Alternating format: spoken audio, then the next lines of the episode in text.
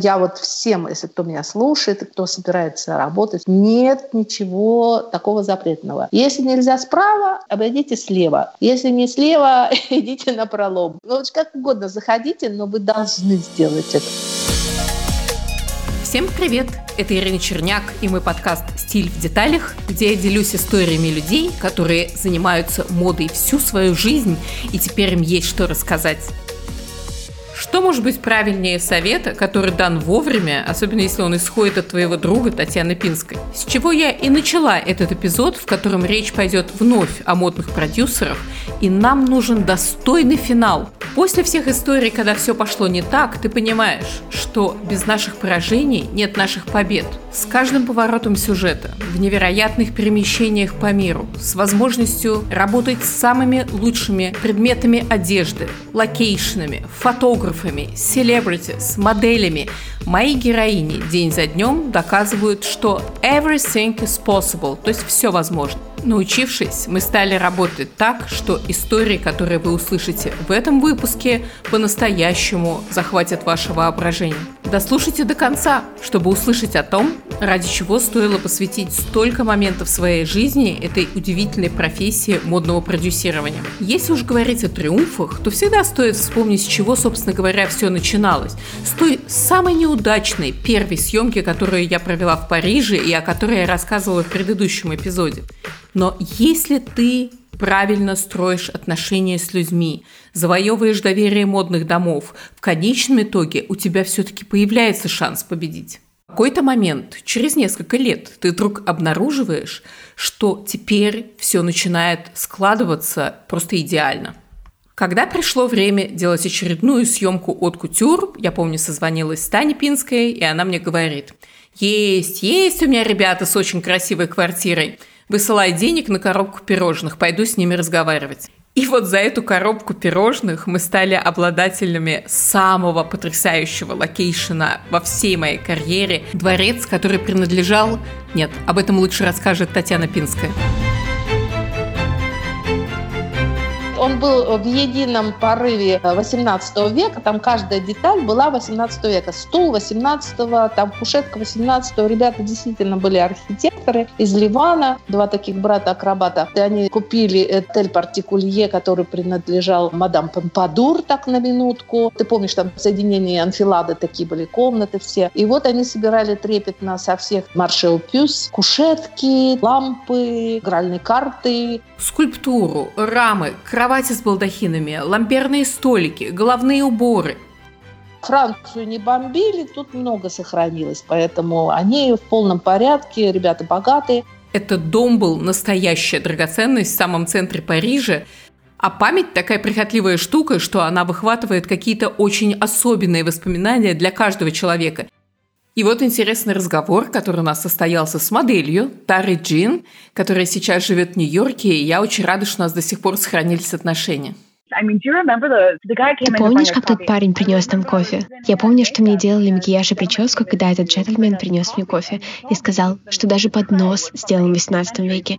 Все чашки 18 века, каждая небольшая деталь в этом месте была оттуда. Это просто взорвало мое сознание. То есть речь идет не о том, что ты оказался на съемке с удачным сет-дизайном, а что ты провалился, как в кроличью нору, в настоящую историю. И у меня были какие-то с ними контакты, мы с ними ха-ха-ха, хи-хи-хи. Я тогда говорю, мне очень надо снимать. Им как-то, конечно, они знали, чем это грозит, потому что это что, все переворачиваем вверх дом. Ну, они говорят, ну ладно, хорошо, что-то мы там наобещали, кроме пирожных, я уже не помню. А еще тоже, наверное, водочки подтянула. Ты как пить дать, без водки не обошлось. Только пусть люди не подумают, что мы вообще никогда в жизни не пили. Э, нам хватало адреналина без этого. Просто во Франции существовала такая валюта – модная единица, которая позволяла расплачиваться за съемки и возможность взять интервью. Ну, валюта, да. И русские – это водка. Все. Вот, вот что-то я на ней зациклилась, ну, так было.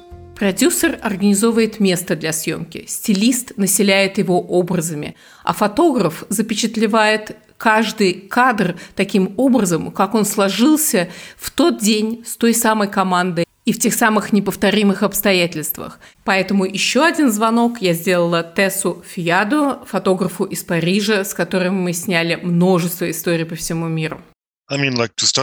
Если начать с самого начала, и мы говорим про Татьяну, то она всегда находила для нас места, где было много индивидуальности. Она никогда не хваталась за место просто потому, что она нашла его в Google. Она там бывала, чувствовала, что в нем есть история и какое-то приключение, что очень напоминает то, как это делают в кино. Она привносила этот вкус кино во все, что она делала. Это место выглядело очень в стиле Людовика XIV или XVI, очень кинематографично. Интересно было еще и то, что я до съемки не видела ни одного изображения этого дома. Это вот такое было доверие продюсеру. Фотограф же что-то вспоминал, что когда-то, где-то мельком, в какой-то частной ситуации он оказался в одной из главных комнат. А Для меня, когда ты снимаешь кутюр, то надо помещать его в location ы в стиле кутюр. Нужно быть либо абсолютно современным, либо держаться старой школы. Если ты начинаешь фотографировать, и представлять платье слишком классично, то ты окажешься неправ. В этом просто нет никакого смысла. У нас уже было современное видение в лице Тары. Она красива, но у нее при этом она скорее выглядит как персонаж быть которым важнее, чем просто красота. Она скорее напоминала известную актрису, тоже амплуа, что и у Джулии Робертс. Это и было современным. Но у нас была и классическая часть. Это тот самый интерьер, очень историческое видение location а. Вот так. То есть получается не слишком классически, не слишком современно, не слишком кутюр. Ты просто рассказываешь историю. Честно говоря, с того момента, как мы вошли в этот дом, и до того, как мы вышли из него, у меня было ощущение, что наша обычная жизнь осталась где-то за его пределами. Получить в собственность чей-то роскошный частный дом на целый день по ощущениям не сравнится ни с ночью в музее, ни пребыванием в самом роскошном отеле. Потому что здесь тебя окружают не только интерьеры, но чей-то вкус, привычки и даже порядки в доме. И мы получили целый дворец, потом они были в отъезде. Я пришла раньше даже тебя, и мы принимали одежду. Тут надо отметить, что одежду Таня принимала не одна, поскольку это был настоящий дворец, в нем был настоящий слуга, что немаловажно для развития сюжета нашей увлекательной истории. Ну да, то слуга там что-то подносил. И я выманила, выцеганила. Сложно же получить лучшие платья, потому что они же сразу же идут в какие-то журналы, там типа Vogue Америки. Представьте, это была съемка платьев от кутюр буквально на следующий же день после окончания недели моды, а такие платья дают снимать не всем журналам. А у меня были очень хорошие связи с одной девочкой, Ида, по-моему, ее звали, из э, Элиасааб. И она нам дала прям буквально там на час, на полтора, прям чуть со слезами платье, которое было из гипюра, там с, как, с какой-то юбкой неимоверно. Все прям говорит, вы первыми отснимите, потому что мне его срочно надо отдавать. В общем, мы зубами выбрали это платье. И, помню, пришла ты, у нас уже вроде все в порядке, у нас девочка была, по-моему, из Америки, модель хорошая очень вся команда хорошая. И вот, значит, платье. Дошло дело до платья. Где платье? Нет платья. Нет платья, хоть режь, кричи. Я говорю, Ира, я принимала, принимала платье. Нет платья, нет. В общем, мы бегаем по всем комнатам, все. И вдруг смотрю, слуга прячет кофр в шкафчик. Я говорю, ой-ой-ой-ой, подождите, не, не, подождите, не, не спешите, это мое платье. Он говорит, нет, это костюм моего хозяина какого-то из. Я говорю, ты с химчистки. Я говорю, нет, это платье. Я говорю, ну давай откроем кофр, посмотрим, открываем платье. Я с, с криком Каманчи побежала с этим платьем к тебе. Мы напялили его на эту девочку, сфотографировали, отдали и вздохнули. А вот история про то же самое платье от нашей модели. Да, конечно, работа модели заключается в том, чтобы надевать те вещи, которые собраны для съемки, но иногда эти вещи сообщают им какую-то особенную энергию, что влияет на всю съемку целиком. Ты знаешь, у меня был момент. Ты помнишь платье, которое мы снимали около камина? То, что Эльсааб. Там еще были несколько ступеней, мраморные, драгоценные. Я шла по этим ступеням, поддерживая руками все эти юбки у платья и чувствовала себя как Грейс Келли. Это платье дало мне королевское достоинство. В конечном итоге мне показалось даже вполне себе закономерным, что один из кадров из этой съемки, где изображено изящное розовое платье из коллекции ателье Версаче, по версии этого дома было признано одним из лучших кадров года. На этом кадре наша модель в прихотливой позе Сидит на диване и как будто нашептывает что-то маленькой птичке, которая застыла на ее руке. Обязательно посмотрите на оригинальные фотографии и фото бэкстейдж с той съемки, потому что в них модель очень смешно описывает, что на самом деле это была не птичка, это было кольцо, которое постоянно падало, и она пыталась просто держать позу, но при этом еще удержать это кольцо, и это было, конечно, очень смешно. Кстати, не знаю, заметила ли ты этот момент, когда Versace на своей официальной странице Facebook сделали подборку любимых редакционных материалов с их платьями, снятыми в этот год. И наша фотография оказалась рядом со съемкой, которая была сделана на Бейонсе, в каком-то из их платьев. Я никогда не смогу забыть, как я смотрела на эти фотографии, и это, возможно, глупо, но Наша фотография получила больше лайков. Знаешь, что я думала в этот момент? Вот убейте меня, но что может быть лучше этого? Я очень советую посмотреть вам на эту съемку в инстаграме моего подкаста Style in Details, нижнее подчеркивание подкаст, где вы увидите и это восхитительное платье Эль Saab, и знаменитое платье Versace, и все потрясающие, абсолютно музейные интерьеры, в которых нам довелось работать. Но необычные истории на этой съемке еще не закончились. Дело в том, что мне впервые обещали прислать на съемку платья от э, дома Dior, поскольку до этого они требовали снимать все их платья исключительно в стенах дома, не вынося за пределы. День уже подходил к концу, а платья задерживали на другой съемке. Я же очень хотела снять образ от Мартин Марджела, который включал в себя совершенно феноменальную маску, полностью закрывающую лицо кристаллами. Но если мы одевали эту маску, мы рушили прическу и макияж, а наш визажист и стилист по волосам Кристин Келлер уже должен был выезжать в аэропорт, поскольку у него был билет домой в Австрию. Вот она точка принятия решения. Нам ничего не оставалось, как начать снимать маску Мартина Марджела. Как только мы закончили, приехали даже не один, а два курьера. Один с платьем Кристиан Диор, другой с платьем от Жан-Поль Готье, который мы даже не ожидали. Оба безумно красивые, но снимать уже было абсолютно невозможно. И в первый раз в жизни мне пришлось отказаться от того, чтобы снять такие потрясающие бренды и платья, которые, наверное, я всю жизнь буду помнить как несбыточную мечту. Надеюсь, вы уже листаете Инстаграм, чтобы увидеть, насколько крута продюсер Татьяна Пинская.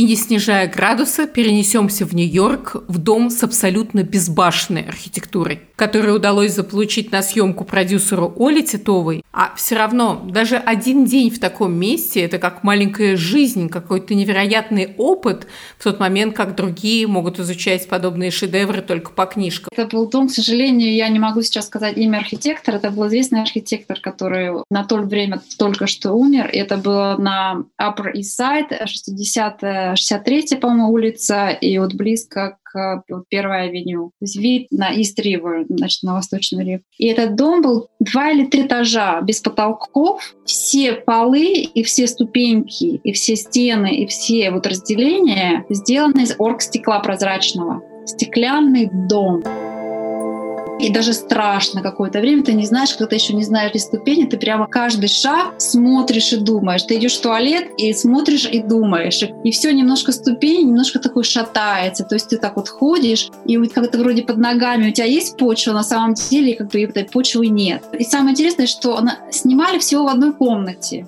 где был диван, окна и все. Это Рэймон Майер был фотограф, он такой минималистические фотографии делает. То есть, в принципе, нам целый дом как дом и не пригодился, а вот именно какие-то детали дома пригодились. Именно что не надо было делать это стекло нарезать, вот это делать все вот эти вот детали, которые дорого довольно стоят. Легче было приехать в этот дом и именно использовать какие-то углы. Но дом произвел такое невероятное впечатление. Я не ходила в его дом, всегда смотрела на этот building. И я знаю, что с этой квартирой кто-то может жить, и как это должен именно тот архитектор, который построил себе вот такое вот нереальное, стеклянное, какую-то шатающуюся квартиру. Согласитесь вы со мной или опровергните, но location, конечно, является самой творческой частью работы продюсера.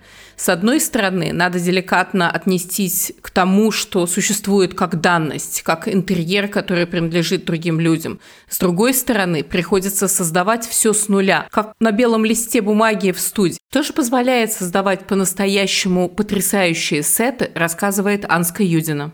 У нас был э, в Москве совершенно замечательный клиент и генеральный директор, очень профессиональный человек, очень э, увлеченный. Перед съемками защищали идею. Мы приходили с командой с арт-директором, стилистом, и он выбирал. И вот у нас были две съемки совершенно умопомрачительные. Когда клиент тебе доверяет, дает тебе возможность реализовать, дает бюджет, плюс у него еще э, был второй бизнес, у него совершенно сумасшедшие флористы и возможности по цветам. Наша каждая съемка съемка, она была связана в том числе с цветами. Одна из них — новогодний календарь, и мы его снимали с маленькой девочкой, такая очаровательная. У нас была малюсенькая актриса, ей пять было, наверное. Маленький ребенок, у которого просто не заканчивается энергия. У нас было два съемочных дня, они реально были по 12 часов. Этот ребенок все выдержал, и он был счастлив, он прыгал между кадрами после съемки и до нее держался на винограде и на орешках. И мы для нее создали целую сказку. Это был такой бумажный сад. То есть помимо живых цветов, помимо невероятных гортензий, то есть у нас были сугробы из гортензий, сугробы из лилий. Это какая-то просто фантастическая была картина. К красивейшим живым цветам добавлялись деревья из бумаги. Это все было невозможно объемно. Это была такая сказочная абсолютная история. Вот это было 12 кадров вот таких вот невероятных, совершенно фантастических. Следующее испытание для продюсера – это пойти туда, не зная куда, и принести то, чего вообще не может быть. То есть как можно договориться в тех местах, которые даже невозможно себе представить, что такое возможно. Но если продюсер по-настоящему видит цель, и у него есть кураж довести дело до конца, слушая следующую историю, вы просто ушам своим не поверите, где удалось организовать съемку Оли Титовой. О, это вообще... Съемка была такой милитари. И мы с фотографом запарились снимать на военном корабле. Это настоящий огромнейший военный корабль, который был в двух настоящих битвах. И сейчас он стоит э, пришвартованный в побережье Нью-Джерси, недалеко от Нью-Йорка. И они, чтобы покупать себе топливо для какого-то помещения, вот, опять же, location scouting позволяют за вот сколько денег у вас есть делать съемку. Это огромное пространство, и мы снимали в разных вот этих местах. Я столько поняла про именно вот Battleship, что есть такая дорожка, называется Бродвей, которая проходит через весь корабль, носа до хвоста. И там устроили атмосферу с дымом, зажгли какую-то... Там сработало security. А они говорят, ну что же вы нам? Короче, было столько приключений съемки на этом корабле. Вышли наверх, и там вот эти вот пушки. У меня даже фотография есть. То есть такое очень необычно, самое необычное, наверное, мой location. И такие корабли явно меряются не попугаями, а единицей измерения футбольное поле. Да, вот они говорили, Бродвей через четыре футбольных поля идет. То есть такого размера, это, и ты представляешь, это в океане, вертолеты садятся, самолеты садятся, то есть это огромнейший этот battleship. И мы такие модная съемка. 10 человек приехали, но иногда лучшие съемки случаются как обыкновенное, незапланированное чудо. Наверное, одним из лучших примеров тому моя съемка в Рио-де-Жанейро. Сразу по приезду мы очень рассчитывали на то, что нам удастся договориться с ботаническим садом, но нам отказали. Времени расстраиваться не было. Мы просто поехали в тот район, где предположительно могли найти дом моей мечты. Еще летя в самолете, я фантазировала, что было бы здорово найти белый дом в колониальном стиле, разрушившийся, как уходящая эпоха. И можете себе представить, кружа по улицам района Санта-Тереза, мы вдруг неожиданно натыкаемся на вот такой заброшенный дом с колоннами, у которого оказывается открытый вход, и мы начинаем в нем снимать. Мы снимаем практически весь день, но поскольку мы, к сожалению, потеряли полдня, то нам приходится вернуться в него на следующий день. И можете себе представить, ворота в нем оказались закрыты. Вот и не верь после этого в порталы, которые для тебя неожиданно распахиваются. Тем трогательнее для меня звучит история Анны Близнюк, которая пережила практически нечто подобное. Ну вот видишь, как показывает практика, что самые невероятные кадры получаются достаточно стихийно, потому что когда ты что-то согласовываешь очень сильно заранее, обычно это что-то получается, что-то нет, ну примерно все идет всегда по определенному графику. А если ты что-то делаешь внезапно, не то, как планировал, то это получается одной из самых красивых историй. У нас был, была, я не могу сказать, что самая прям прекрасная location, но вот нам удалось договориться, делали съемки на Кипре, приехали снимать в отеле, отель выглядел не так, как на картинке, не так, как на проспектах рекламных, а, конечно, в разы печальнее, и бассейн, в котором мы должны были снимать, оказывается, был на ремонте, там шли строительные работы, были горы пыли, сетка строительная, чуть не расплакались. Ну, уезжать было некуда, надо было что-то делать, и мы поехали просто в горы путешествовать по Кипру, а там съемочных мест не так уж и много, там пустырь-пустырь, все высушено. Мы заехали в какую-то деревушку всей командой и спросили, есть ли у местных жителей старинный какой-то дом с кроватью, с балдахином, вот нам нужно модель снять на кружевных подушках, на кровать фирменную, эфемерную. Мужем такой говорит, да, говорит, вот у нас есть Мария, она живет вот там в доме, постучитесь к ней, вот она, может быть, вам разрешит. И мы зашли на обед, уставшие, измотанные, было 50 градусов жары, то ли 48, то ли 50 градусов, Кипр, пекло, вдали от моря, мы все изможденные. Зашли в таверну, перекусили, взяли себе бутылку вина, нам хозяин с собой еще накрутил какой-то еды. В общем, постучались в окошко к этой Марии, вышла какая-то старушка, ей лет 150. Здравствуйте, мы на съемку. Можно у вас? Да, пожалуйста, ребятушки, проходите. Мы принесли вина, еды, она нас пустила к себе в дом. Пожалуйста, вот берите, пользуйтесь. Мы все у нее сняли. У нее действительно была очень красивая кровать с балдахином, с кружевными какими-то вручную вышитыми подушечками, рюшечками. Ой, у меня еще вот есть сын, и вот он, вот какая девочка красивая, какая хорошая бы ему невестушка была. Все сватала на своего сына. Все, и мы довольные, веселые, по съемкам поехали обратно в этот отель. Ты не могу сказать, что она прям вот дико красивая и сложно нам доставшаяся в качестве location а, но открытость людей, конечно, очень всегда радует. Ты так сильно хочешь это сделать, то у тебя вообще никакого другого варианта не остается. Ну, просто нужно быть всегда положительно настроенным Судя по этим историям и истории, которая прозвучит прямо за ней, мы вторгаемся на территорию чего-то необычного, что я назвала бы магией. Потому что люди, которые не были тебе знакомы еще буквально минуту назад, вдруг начинают с тобой работать, тебе помогать. И случаются истории, которые оставляют неизгладимый след в душе и тех, кто над ними работал, ну и тех, кто будет потом на них смотреть.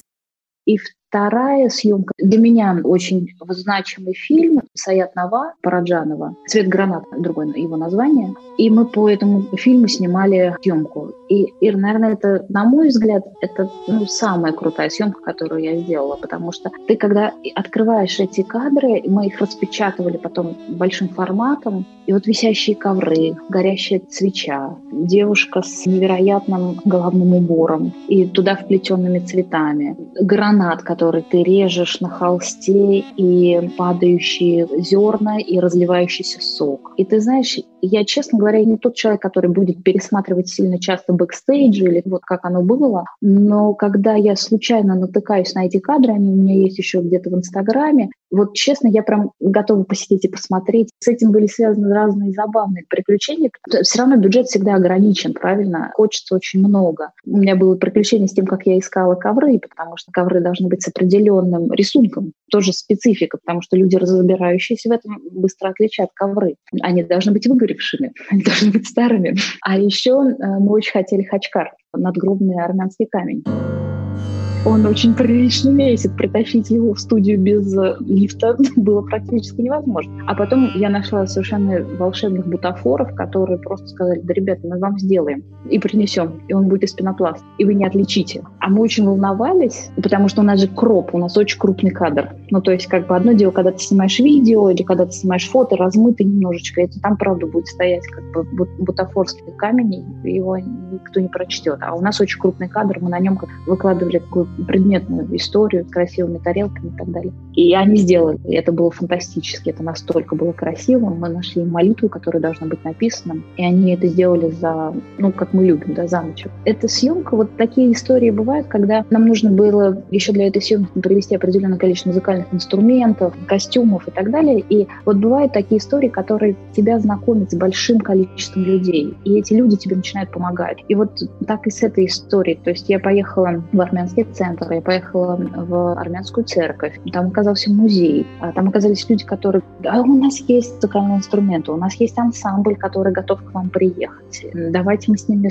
поговорим. Вот, вот это было вот реально так, когда ты начинаешь эту историю, дальше все поворачивается, делается так, чтобы тебе помочь ее снять. И вот я просто помню с утра, когда я собрала всю команду, и мне просто надо было доехать до уже армянского храма, студии в 150 метрах, там забрать какой-то реквизит, с каким облегчением, вот я эти 150 метров, я буквально я не поехала, даже пешком прошла, потому что это что-то было, что можно было донести, и вот это такое вот чувство легкости, уверенности и выполненной работы, удовольствия от того, ты понимаешь, что все, результат будет шикарным. Ну и тут отбивка, фанфары, литавры. Мы говорим об историях, которыми продюсеры могут гордиться больше всего, рассказывает Татьяна Пинская. Самая яркая у меня съемка была, это когда я Альфаэда уговорила снимать на крыше Рица. Вот как-то странно, что никогда никто не думал. А мы придумали такой с главным редактором концепт, вышел как раз фильм Соли Куриленко э, «Джеймс Бонд Герл». И мы нашли такую девочку, очень похожую на Куриленко. И нужно было, чтобы она убегала, за ней бежали бодигайды, и ловили ее там. И я говорю, ой, а давайте снимем на крыше Рица. А у меня был еще такой знакомый, руководил аэропортом вертолетов, частным таким небольшим. Вот были у меня такие знакомства. И я ему тоже позвонила, говорю, слушай, говорю, вот, а не можешь ты мне вертолет писать на Риц? Он говорит, с ума сошла вообще? Вообще, ты в своем уме, ты понимаешь, что там половина рица, а половина там Министерства внутренних дел, там что сдурела. А я говорю, ну, тогда я к тебе так просто приеду поснимать. Он говорит, ну, вообще-то это дорого, а у нас бюджет, конечно, как всегда, плачет. Я говорю, ну ладно, давай, у нас такая девочка, представляете, я пофотографирую с ней, все, ну ладно, хорошо. Там мы сфотографировали, потом приехали в этот Риц. И я позвонила, как сейчас помню, на крыше Рица я позвонила. Притом экспромтом, потому что у нас было как украшение, но она какое-то была бедненькая. А я хотела такое богатенькое. И я позвонила, тогда был ПДЖ Бушерона Бедас, такой хороший-хороший директор дома. И я ему позвонила, говорю, слушай, выручай меня, ну ты хочешь, я тебе сделаю такую съемку красивую, принеси мне, пожалуйста, колье где-то за миллион и чтобы оно так все блестящее, все блестело, все сияло. Он говорит, а ты где? Я говорю, я на крыше Рица. Он вышел на балкон и мне машет рукой с балкона, я ему машу так рукой прямо с крыши, и он мне, да-да-да. И он мне присылает такого хорошего бодигайда, который нам очень понравился с редактором. Мы его поставили прямо туда же, на съемочку. И он у нас бежал по крыше и хватал эту девочку за пальто, а у нее, значит, колье такое, она убежала. Очень красивая получилась съемка. До сих пор я ей очень горжусь потому что наша съемка побила все рекорды. И все журналы потом они просто облизывались, а французский еще больше облизывался, потому что они не могли подумать то, что можно сделать такое, что сделали мы. Поэтому я вот всем, если кто меня слушает кто собирается работать, нет ничего такого запретного. Если нельзя справа, обойдите слева. Если не слева, идите на пролом. Ну, как угодно заходите, но вы должны сделать это. Невозможного нет. Только на Луне невозможно. И то можно макетик построить. Назовите мне еще другую профессию, в которой вообще нет рутины, все постоянно меняется, но а иногда ты даже имеешь возможность испытать чувство невероятного вдушевления от того, что ты сделал вот такую потрясающую работу. От рассказа Оли Титовой у вас по-настоящему захватит дух. Продюсировала съемку для российского журнала «Люр» который открывался тогда. Было огромное событие. Приехала главный редактор американского Илюра. Было большое открытие. И нужно было сделать рекламу роли, чтобы сделать рекламу этого журнала. И я продюсер видео в Нью-Йорке. И я спродюсировала это видео. Мечта модель, которую команда захотела, Ольга Малюк, Ангел. Я договорилась, достала ее. Мы сделали съемку, и я приезжаю в Москву на открытие этого журнала. Я еду в машине из аэропорта, когда буквально на каждом доме вот эти рекламные плакаты, и Люр, и Ольга, и вот моя работа. И это невероятно. Ты приезжаешь на какой-то собственный парад. Первый раз в жизни у меня такое было, что весь город Я знаю, как мы это платье доставали. Я помню, как и делали. И, наконец-то, за столько лет моя семья и мои друзья в России поняли, наконец-то, чем я занимаюсь. Чувство гордости, что я смогла в России на, на всю страну, и вся Москва обклеена, и целая вечеринка, и все. И, то есть, как бы моя работа, которая съемка продолжалась 17 часов с 8 утра до часу ночи. Я Ольгу уговаривала еще остаться, сделать еще один кадр, пожалуйста. То есть мы разошлись в час ночи. То есть когда ты так много работаешь и готовишься, такой результат на таком уровне всей страны, этот момент, наверное, один из самых особенных. И не это ли тот момент истины для тех людей, которые неустанно трудятся за кадром? У них обычно нет времени даже, чтобы фотографировать бэкстейдж, настолько они включены в процесс. Бэкстейджем себя обычно успевают прославить только ассистенты, которые подчеркивают, что теперь-то они и стали настоящими инсайдерами. Но кто знает, какой реальный след оставляют в мире моды, красоты и дизайна те люди, которые как будто бы невидимы, рассказывает Татьяна Пинская. Мне очень всегда нравится украинская вышивка, и особенно западная Украина славится тем, что у них там потрясающие колеры, там каждое село имеет свои какие-то обереги, какие-то рисунки. Я пыталась там покупать. Моя подруга Катя Слепченко купила такую вышитую красивую очень сорочку, притом она была 30-х годов, там да, ткань была совсем иная, и на ней были вышивки значит, маки, васильки, бисером, потрясающе красиво. Что-то какой-то у меня тоже глянец просил интервью для Лабутена, с которым мы дружили, еще с незапамятных времен, когда э, еще красной подошвы еще не было даже. Таня забыла, что это интервью она организовывала для моего журнала «Коллекционе». Таким образом, мы тоже оказались немножко причастны к процессу. И что-то мы с ним разговаривали, и я ему говорю, ой, ты знаешь, говорю, у меня есть такая красивая блузка, я тебе ее подарю. Вот ты посмотри на нее внимательно, там безумно красивая вышивка. Я ему отдала эту блузку, прошло полгода, он мне позвонили из его офиса, говорит, приходи, у нас есть тебя кое-чем удивить. Я думаю, о, распродажа. Я на нее хожу, и я думаю, о, потирая ручки, уже считая, кому из подружек перепойдут туфельки. И прихожу, и мне выносят Тане вынесли туфли с той украинской вышиванкой, на которую она и вдохновила Кристиана Лабутена вот эти туфли вышитые, все. Я прям каюсь, даже у меня слезы как-то так прятались. Там было так красиво. Ручная вышивка, они стоили 2000 евро. Очень много звезд их купила. И вот он мне потом подарил, даже мне их подписал потом на память. Вот у нас такая с ним история была. Это да. Это очень приятно, когда тебя слушают, услышат, и это такой тандем, это такой драйв тоже дает. Вот может ради таких минут, когда соприкоснешься с э, таким великим искусством, и вот хоть чуть-чуть, хоть маленькую толику э, своего чего-то принадлежит, это вот великое счастье, считаю. В дополнение истории Таня, мне очень хочется поделиться с вами историей, которую мне рассказала Оля Титова. Еще горжусь, что за столько лет этой работы, чему я научилась, отношения с людьми и сколько я узнала о мире через этих людей. В Нью-Йорке съемки в основном интернациональная команда, и в основном даже минимум американцев. Допустим, модель из Бразилии, макияж, японец, парикмахер, итальянец, фотограф из Аргентины, я русская. И каждый приносит часть своего мира, часть своего таланта в этот день и столько информации получаешь через это, их истории жизни. Ты каждый день на съемке практически даваешь.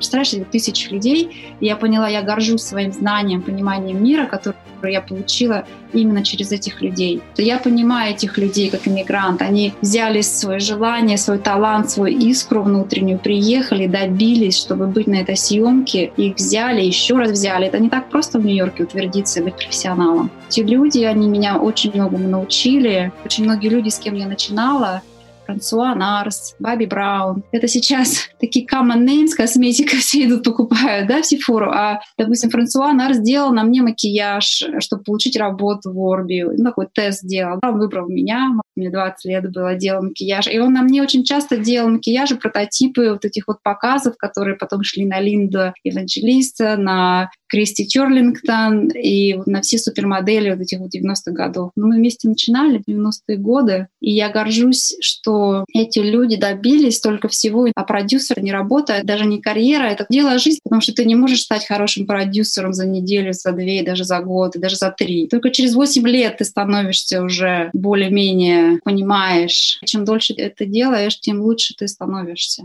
А что на эту тему думают мои другие собеседницы, говорит Анна Близнюк. Нужно быть психологом, нужно очень любить людей. Вот я людей, несмотря на то, что я работаю очень долго, и люди попадались разные, людей до сих пор очень люблю. Люблю с ними работать, люблю людей разных, и импульсивных, и спокойных. И, конечно, Татьяна Пинская. Это очень интересная профессия, только очень нервная. Сейчас я это ощущаю уже. А я, Ирина Черняк, остаюсь с вами на связи. Подписывайтесь на мой подкаст везде, где слушают подкасты. Яндекс Музыка, Spotify, Castbox, Apple Podcast. Не забывайте о том, что «Стиль в деталях» — это самый визуальный подкаст — Просто оглянитесь назад, сколько потрясающих съемок мы обсуждали. Большинство из них вы можете увидеть в нашем инстаграм-аккаунте Style in Details, нижнее подчеркивание, подкаст. Ну и если вы захотите помочь нам делать свою работу, загляните на наш аккаунт Patreon, ссылку на который вы сможете найти в описании подкаста. Этот выпуск мне помогли сделать техническая поддержка Джерри Келе, саунд-дизайн Илья Филиппов, озвучка переводов Артем Изместьев и Софи Черняк. Не пропускайте наши эпизоды по понедельникам, поскольку вас ждет еще больше модных историй.